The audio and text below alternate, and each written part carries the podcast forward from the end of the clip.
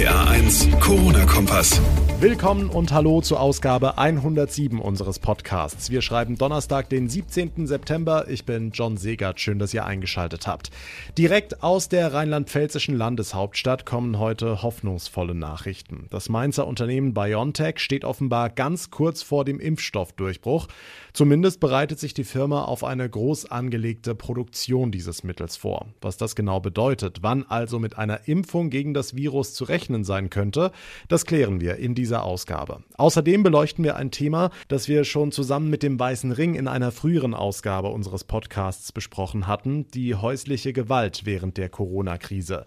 Experten waren sich damals einig, solche Fälle werden deutlich zunehmen und jetzt gibt es erste Zahlen. Wie die aussehen, auch das gleich und wir klären eine spannende Frage, die einige Wissenschaftler derzeit hitzig diskutieren. Ist das Coronavirus nicht mehr so gefährlich wie zu Beginn der Pandemie? Hat es sich tatsächlich verändert? Auch dazu gleich mehr nach den wichtigsten Meldungen des Tages. Das Rennen um einen Corona-Impfstoff geht in die entscheidende Phase. Das rheinland-pfälzische Unternehmen BioNTech ist offenbar ganz kurz vor dem Durchbruch und bereitet sich vor für eine groß angelegte Impfstoffproduktion. RPA1-Reporterin Sarah Edelmann. Ja, BioNTech hat jetzt eine zusätzliche Produktionsstätte in Deutschland gekauft, und zwar in Hessen. Im Marburger Werk von Novartis soll der Impfstoff produziert werden, wenn er fertig ist. Daneben gibt es Produktionsstätten an den rheinland-pfälzischen Standorten in Mainz und Ida-Oberstein. Das alles ist aber noch Zukunftsmusik. BioNTech testet seinen Impfstoff im Moment in der dritten Phase an 29.000 Probanden.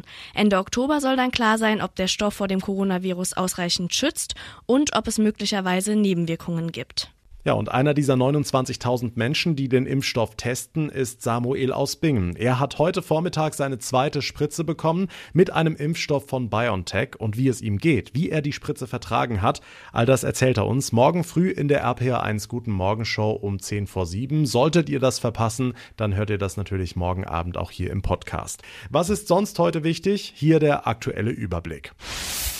Beim Eröffnungsspiel der Fußball-Bundesliga zwischen dem FC Bayern und Schalke 04 dürfen morgen Abend nun doch keine Zuschauer ins Stadion. Das hat die Stadt München heute entschieden, mit Verweis auf das aktuelle Infektionsgeschehen in der bayerischen Landeshauptstadt. Gestern war noch mit gut 7500 Fans in der Allianz Arena geplant worden. Laut Robert Koch Institut ist die Inzidenzzahl in München über Nacht von 34 auf 47,6 gestiegen. Die kritische Marke liegt ja bei 50. Oberbürgermeister Reiter sagte, dass man nun über deutliche Einschränkungen im öffentlichen Leben nachdenken müsse, da könne er nicht zeitgleich tausende Fans in die Stadien lassen, so Reiter.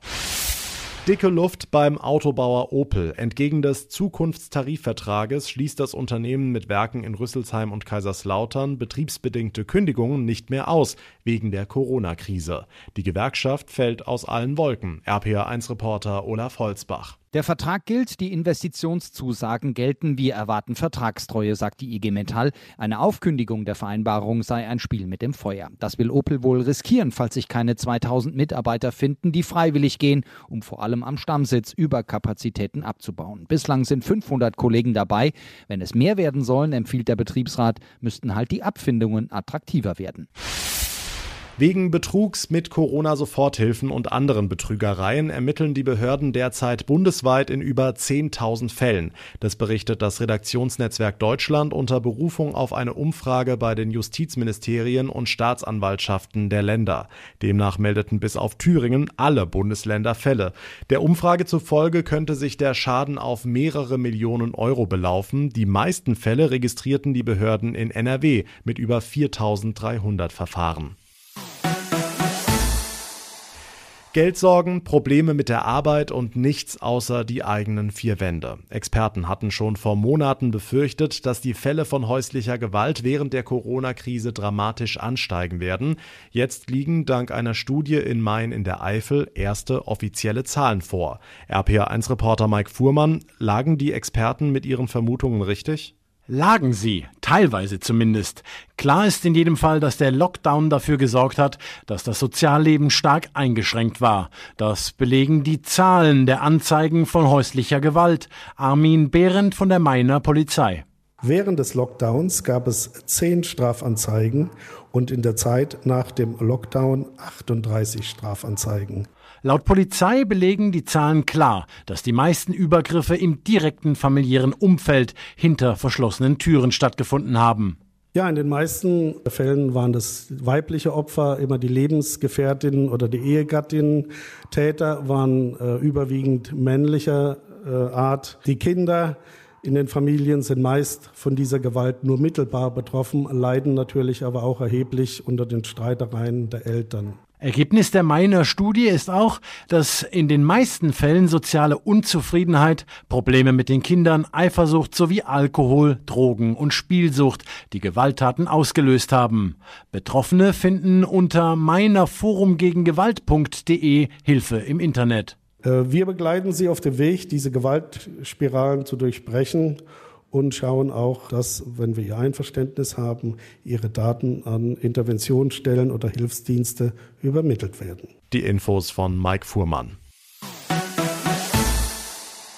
Ganz spannende Frage heute. Hat sich das Coronavirus verändert? Ist es harmloser geworden? Ist es weniger gefährlich als am Anfang?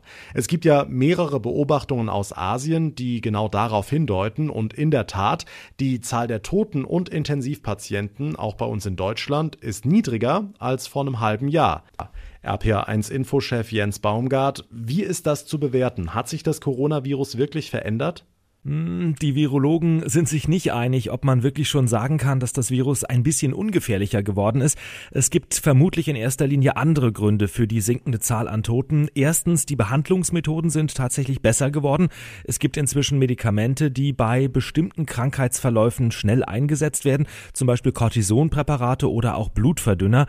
Und zweitens, es ist so, dass in letzter Zeit äh, tatsächlich vor allem junge Leute an Corona erkrankt sind. Das hat was mit dem Thema Urlaub zu tun. Und äh, junge Leute, die erkranken ja in der Regel nicht so schwer wie ältere Leute. Also das dürften dann doch die beiden Hauptgründe sein, warum wir den Eindruck haben, dass die Krankheit bei vielen im Moment nicht so dramatisch verläuft. So erklären das jedenfalls die Mediziner. Hm, aber trotzdem sagen ja viele Virologen, auch Professor Drosten, dass das Virus langfristig wahrscheinlich nicht mehr so gefährlich sein wird. Ja, langfristig heißt jetzt aber so drei oder vielleicht fünf Jahre. Äh, warum ist das so? Das Virus verändert sich ja ständig. Es kursieren mittlerweile verschiedene Typen in Deutschland. Und jetzt müssen wir uns mal ganz kurz in dieses kleine Virus reinversetzen. Was will dieses komische Virus eigentlich? Das will uns ja gar nicht töten. Nee, das will eigentlich nur weiter verbreitet werden. Von Mensch zu Mensch hüpfen. Und das klappt eben besonders gut, wenn wir eben gar nicht richtig krank werden, sondern wenn wir uns eigentlich gesund fühlen. Dann gehen wir nämlich weiter arbeiten, gehen weiter in die Schule oder treffen treffen uns mit Freunden und dann kann das Virus in aller Ruhe auf den nächsten Menschen überspringen. Anders ist es, wenn wir schwer krank sind oder sogar sterben, dann ist für das Virus Endstation. Das heißt, eine harmlosere Variante des Coronavirus wird sich vermutlich langfristig durchsetzen, weil sie quasi erfolgreicher ist in der Verbreitung. Aber dafür müssen wir halt noch ein bisschen warten. Ja, also das Virus hätte was davon und wir auch. Quasi eine Win-Win-Situation. Mal gucken, ob wir da irgendwie ins Gespräch kommen. Dankeschön, Jens Baumgart. Damit komme ich zum Ende der heutigen Ausgabe. Wenn euch unser Podcast gefällt, dann würde ich mich sehr freuen über eine kurze Bewertung bei iTunes. Außerdem verpasst ihr keine Folge mehr, wenn ihr unseren Corona-Kompass einfach abonniert. Geht dort, wo ihr mir gerade zuhört. Wir liefern ja täglich Updates mit allem, was wichtig ist. Mein Name ist John Segert. Ich bedanke mich ganz, ganz herzlich fürs Zuhören. Wünsche euch eine gute Zeit. Bis zur nächsten nächsten Ausgabe und vor allem bleibt gesund. Der RPA 1 Corona-Kompass.